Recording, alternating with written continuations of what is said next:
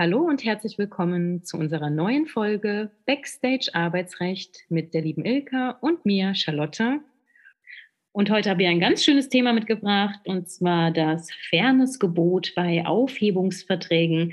Wann ist denn ein Aufhebungsvertrag noch fair? Ja, erstmal herzlich willkommen, liebe Ilka. Schön, dich wiederzusehen. Hallo Charlotte, schön, dich wiederzusehen. Und ich bin, ich freue mich, dass ihr alle wieder eingeschaltet habt und dabei seid. Und das Thema ist ja ganz schön, was du da mitgebracht hast. Ja, es brandaktuell, das Fairnessgebot. Ja. ja, also ja. das BAG hat dieses Rechtsinstitut, wenn man es man so nennen, ja, erst 2019 entwickelt. Und zwar ist es ja so, man okay, kann muss man wirklich sagen für alle Zuhörer, die jetzt keine Juristen sind, wenn man eine Entscheidung aus 2019 hat, ist das noch top und brandaktuell. Brandaktuell. ja. Ähm, für die, die es nicht wissen, mit einem Aufhebungsvertrag kann ein Arbeitsverhältnis einvernehmlich beendet werden. Und es ist quasi ein ganz normaler Vertrag, der zwischen zwei Parteien geschlossen wird. Und ganz grundsätzlich gilt, wenn, wenn es irgendwas bei Vertragsschluss gab, was nicht okay war, ganz einfach gesagt, dann hat man gegebenenfalls die Möglichkeit, diesen Vertrag anzufechten. Genau, und da gibt es verschiedene Möglichkeiten, Anfechtungen wegen eines Irrtums oder wegen einer arglistigen Täuschung oder einer widerrechtlichen Drohung.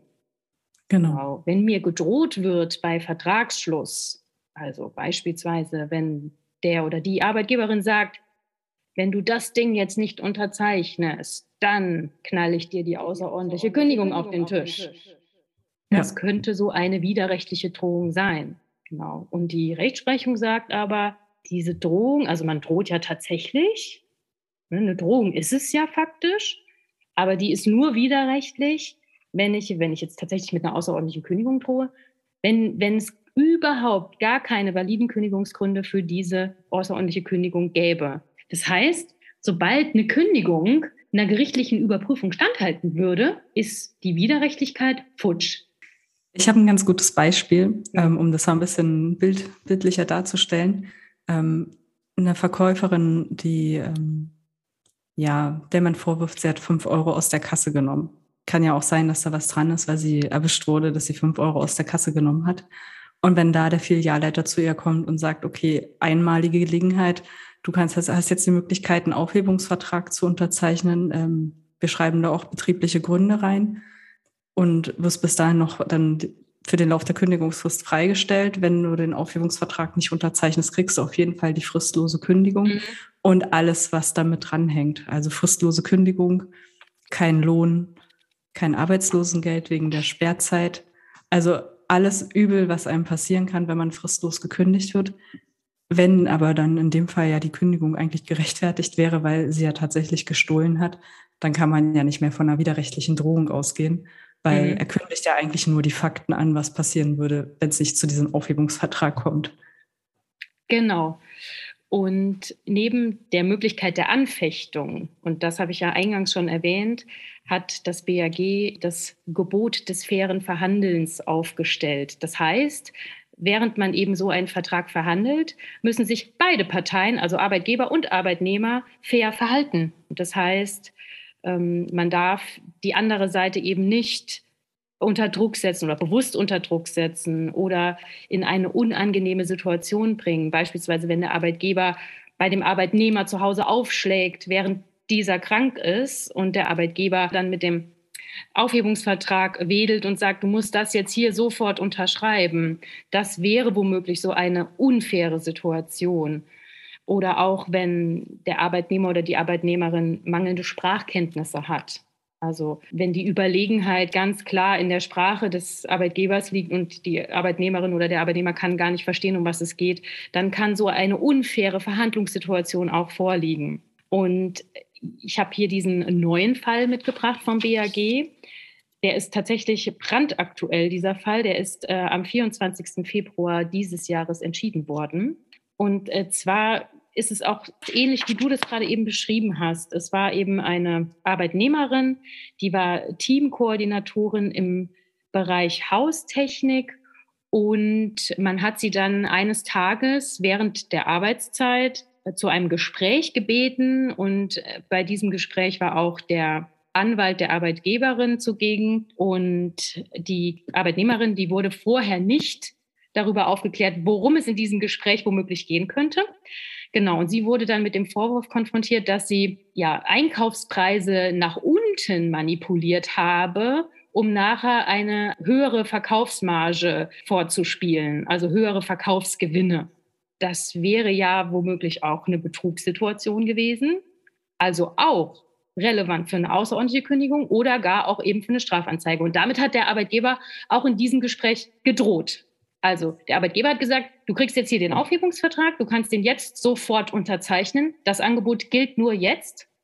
Wenn du das nicht machst, werden wir Strafanzeige stellen und dich außerordentlich kündigen. Genauso wie du das eben beschrieben hast, eben nur mit, mit ein bisschen anders gelagerten Hintergründen. Also die Arbeitnehmerin hat an den Verkaufspreisen rummanipuliert. Und das ist auch bis zum BAG gegangen, dieser Fall.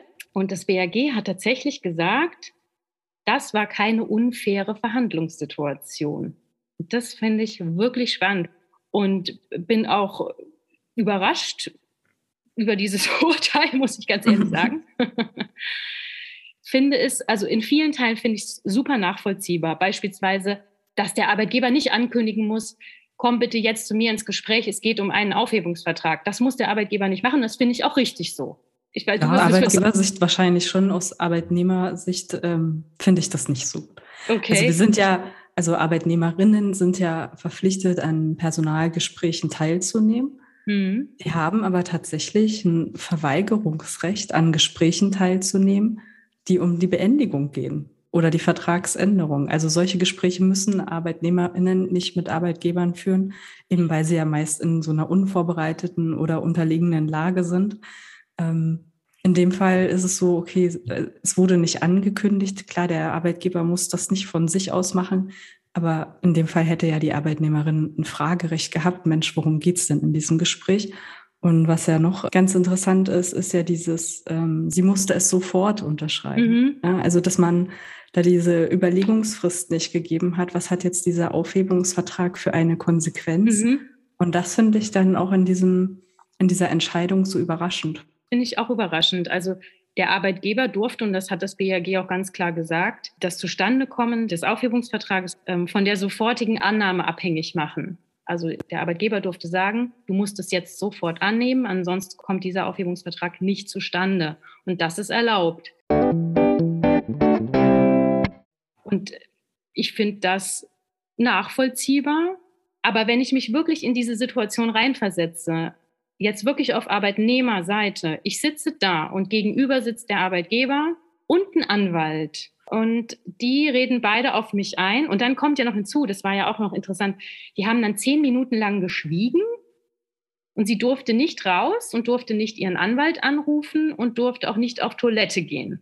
Und wenn ich mir das jetzt so vorstelle, wenn ich frage, ja, kann ich mal kurz meinen Anwalt anrufen, mit dem würde ich mal kurz darüber sprechen und die sagen, nö, dann gilt das Angebot nicht mehr. Du kannst es nur jetzt unterzeichnen. Ich finde, es ist eine gewisse Drucksituation da, wenn ich ehrlich bin. Und deswegen überrascht mich das Urteil. Das hätte ich so vom BAG nicht gedacht, weil wenn da wirklich eine, das ist ja eine überlegene Situation.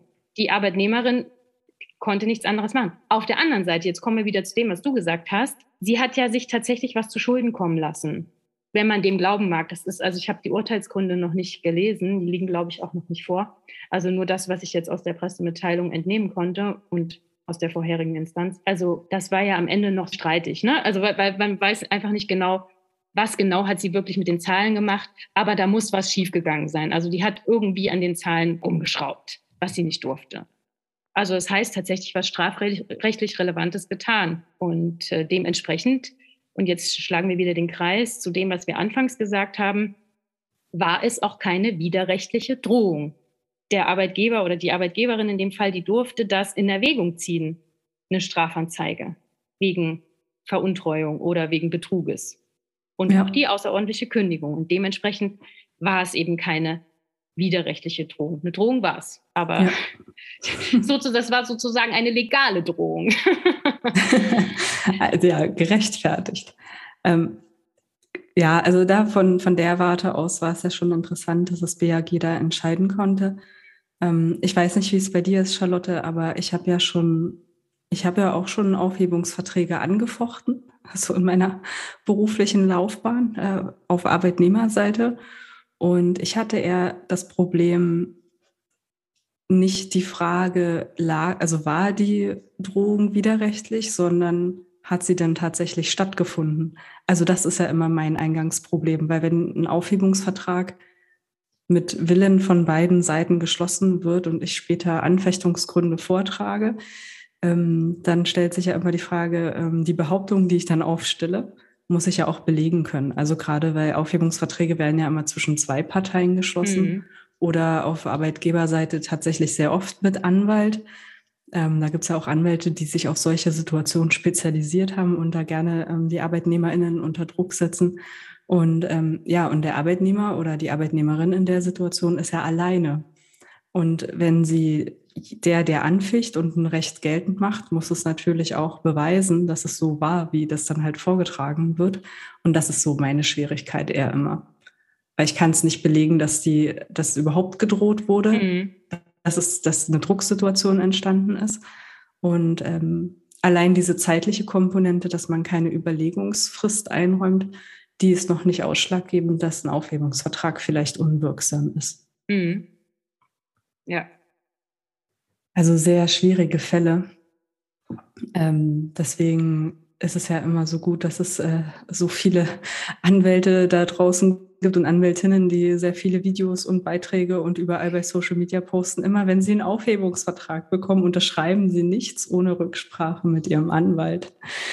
Ähm, was hättest du ja. denn der Arbeitnehmerin in dem Fall, der vom BAG entschieden wurde, was hättest du der geraten? Genau das, was ähm, da vor sich gefallen ist. Also ich hätte es genauso gemacht. Also ich hätte den Vertrag angefochten und ähm, Klage eingereicht. Also es ist ja auch so eine Art, ähm, also eine Art Kündigungsschutzklage, jetzt ist äh, so ganz einfach juristisch erklärt. Also man stellt ja dann tatsächlich eine Feststellungsklage, dass das Arbeitsverhältnis trotz dieses Aufhebungsvertrages fortwirkt, weil der Aufhebungsvertrag mhm. ähm, angefochten wurde und Anfechtung wirkt ja immer rückwirkend, also von, von Anfang an, also als wenn es den Aufhebungsvertrag nie gegeben hätte und hätte das da auch durchgezogen. Aber ich hätte es nicht bis zum BHG durchgezogen, weil ich kenne keinen Fall, wo ich es hätte belegen können. Also ich hätte mich tatsächlich ähm, mit dem Arbeitgeber verglichen. Also in der Regel, solche Verfahren gehen immer durch, enden durch einen gerichtlichen Vergleich. Also man einigt sich da schon, weil weder der Arbeitgeber möchte durchexerzieren, ob er jemanden widerrechtlich bedroht hat. Das sind ja dann auch sehr unangenehme Fälle. Ja, da muss ja dann derjenige, der da beteiligt war, immer wieder bei Gericht erscheinen und als Zeuge aussagen oder sogar als Partei. Das will sich ja niemand antun. Also man versucht ja solche Fälle ähm, zu beseitigen, indem man sich da vernünftig versucht, irgendwie eine Lösung zu finden. Ich vertrete ja die Auffassung, dass jede Verhandlungssituation, die von dem Arbeitgeber ausgeht, wohlgemerkt, wo es eben um die Beendigung des Arbeitsverhältnisses geht, dass das bei dem Arbeitnehmer grundsätzlich zu einer Drucksituation führt. Also ich kann mir keine Situation vorstellen, in der der Arbeitnehmer sagt, ich finde das jetzt hier easy, über die Beendigung des Arbeitsverhältnisses zu sprechen. Ja. Also ich denke, also was will ich damit sagen? Ich denke, dass sich jede Arbeitnehmerin, jeder Arbeitnehmer in die Ecke gedrängt fühlt, wenn sie mit so einem Aufhebungsvertrag konfrontiert wird. Und deswegen muss man da ganz genau hinschauen, wie du sagst, ist es wirklich ein Extremfall, wie ja auch die Rechtsprechung sagt. Es muss ein Extremfall vorliegen. also wenn ich, ist auch vom BAG entschieden worden, wenn ich jetzt jemanden über Stunden in so einem Raum festhalte und lasse die Person nicht auf Toilette gehen, nicht telefonieren, dann ist das sicherlich ein Extremfall. Und dann wird man den Aufhebungsvertrag, der dann womöglich zustande gekommen ist, auch anfechten können. Aber ich sage mal so, wenn man jetzt zu dem normalen Gespräch eingerufen wird, beim Chef und der sagt vorher nicht, um was es geht und legt dann einen Aufhebungsvertrag vor und bespricht das ganz sachlich, dass das und das die Vorwürfe sind. Ne? Auch strafrechtlich relevant, wenn ein Betrug äh, oder eine Veruntreuung im Raum steht. Und man dann sagt, naja, also du kannst es jetzt unterzeichnen, dann kommst du fein raus, dann haben wir ein glattes Beendigungsdatum. Dann kann ich sagen, ist so eine Verhandlungssituation wahrscheinlich in Ordnung. Der Arbeitgeber darf sagen, ich möchte das hier beenden auf diese Art und Weise. Dieses Angebot gilt nur jetzt. Du hast dich vertragswidrig verhalten. Ich kann kündigen. Ich darf kündigen und ich dürfte auch eine Strafanzeige stellen. Je nachdem wird auch manchmal das so noch äh, verhackstückt in den Verträgen, dass es nicht zu einer Sperrzeit kommt. Aber das ist nochmal ein anderes Thema. Da können wir vielleicht ja, auch noch mal eine eigene Folge drüber machen, weil das, das ist, ist ja dann die Konsequenz ja. hm. für die Arbeitnehmerinnen und Arbeitnehmer, wenn sie denn so einen Aufhebungsvertrag unterzeichnen. Je nachdem, was da drin steht, führt das ja zu einer Sperrzeit beim Arbeitslosengeld. Ja, und, aber ganz oft sagen Arbeitgeber auch, ja, wenn Sie den Aufhebungsvertrag unterschreiben, wir haben das schon so geschrieben, dass Sie keine Sperrzeit bekommen. Ja. Und ähm, es gibt ja dann auch leider ArbeitnehmerInnen, die glauben das. Also die hatten ähm, ein super Arbeitsverhältnis die ganze Zeit, werden dann so plötzlich in so ein Gespräch gerufen, wo sie denken, okay, das geht heute, hier Jahresgespräch, es geht um die Ziele fürs kommende Jahr oder ähnliches. Und plötzlich sagt man denen, ja, wir müssen uns von ihnen trennen, aber wir machen ihnen das so schön wie möglich diese Trennung. Und ähm, dann bekommen die einen Aufhebungsvertrag. Ja, also ist es halt dann, ähm, also irgendwie ist es dann ähm, sehr hart, wenn dann ähm, Arbeitgeber behaupten, ähm, man kann einen Aufhebungsvertrag ohne jegliche Probleme abschließen und ähm, dann der Arbeitnehmer oder die Arbeitnehmerin dann auch aufgrund dessen, was man zusagt, mündlich dann unterschreiben und das, was aber der Arbeitgeber sagt, stimmt oft nicht mit dem überein, was dann tatsächlich schwarz auf weiß auf dem Papier steht. Und das merkt dann ähm, der Arbeitnehmer oder die Arbeitnehmerin erst hintenrum raus, wenn sie sich dann bei der Bundesagentur arbeitslos meldet und dann plötzlich doch die Sperrzeit hat. Ja, deswegen ist jeder gut beraten, der sich dann doch die anwaltliche Hilfe sucht und ich hätte der Arbeitnehmerin in dem Fall geraten, schon gar nicht den Aufhebungsvertrag zu unterzeichnen. Das war ja in dem Fall nicht möglich. Nee, genau, sie wurde sehr unter Druck gesetzt. Aber auf der anderen Seite denke ich dann wieder, wenn, wenn sie es dann doch unterzeichnet, muss doch da auch was Wahres dran sein an den Vorwürfen. Wenn hm. ich mir sicher bin, ich habe nichts gemacht, und das lässt sich auch nicht nachweisen, jetzt aus Arbeitnehmerperspektive, dann könnte ich doch auch erhobenen Hauptes da rausgehen und sagen, ich unterzeichne hier gar nichts, dann kündigt mich halt außerordentlich, ich lasse das mal ganz locker auf mich zukommen, wie man hier in Frankfurt ja. sagt. Ähm, und äh, deswegen, irgendwo muss da was Wahres dran gewesen sein und am Ende denke ich dann, die Entscheidung vom BAG ist richtig. Auch, äh, ich, ich bin ja immer sehr pro Arbeitgeber, auch, auch wenn ich finde, es ist doch schon eine krasse Situation, die da geschildert wird. Ja. Aber so der Rat dann ähm, an die Arbeitnehmer wird wohl sein, ja, schaut genau hin und lasst euch nicht unter Druck setzen, wenn da nichts Wahres dran ist. Ja. ja. Ich selber habe noch keinen Aufhebungsvertrag angefochten, hatte aber schon damit zu tun auf der Arbeitgeberseite. Aber man hat sich da auch am Ende verglichen, weil das ja. ist, wie du sagst, selbst wenn man da in die Beweisaufnahme eintritt, wird das schwer sein, wenn nur zwei Parteien anwesend sind, die konkrete Situation zu beweisen.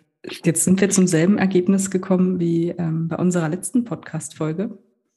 Am Ende wird man sich vergleichen. Das wäre doch ein gutes Thema für eine andere Folge, um mal wieder etwas anzuteasern.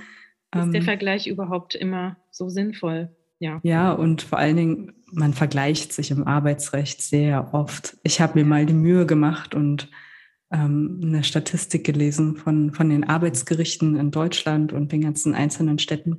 Und es war wirklich erschreckend, wie viele Verfahren nicht entschieden werden. Also nicht, also ähm, es waren irgendwie, also von 100 Prozent Klagen, die eingehen, haben sich bis zum Urteilsverfahren 70 Prozent der Verfahren erledigt. Mhm. Also jetzt schweife ich auch ab, es hat ja nichts mit dem Aufhebungsvertrag und der Anfechtung zu tun. Aber ich glaube, wir haben den Aufhebungsvertrag oder das faire, das Gebot des fairen Verhandelns jetzt mal besprochen.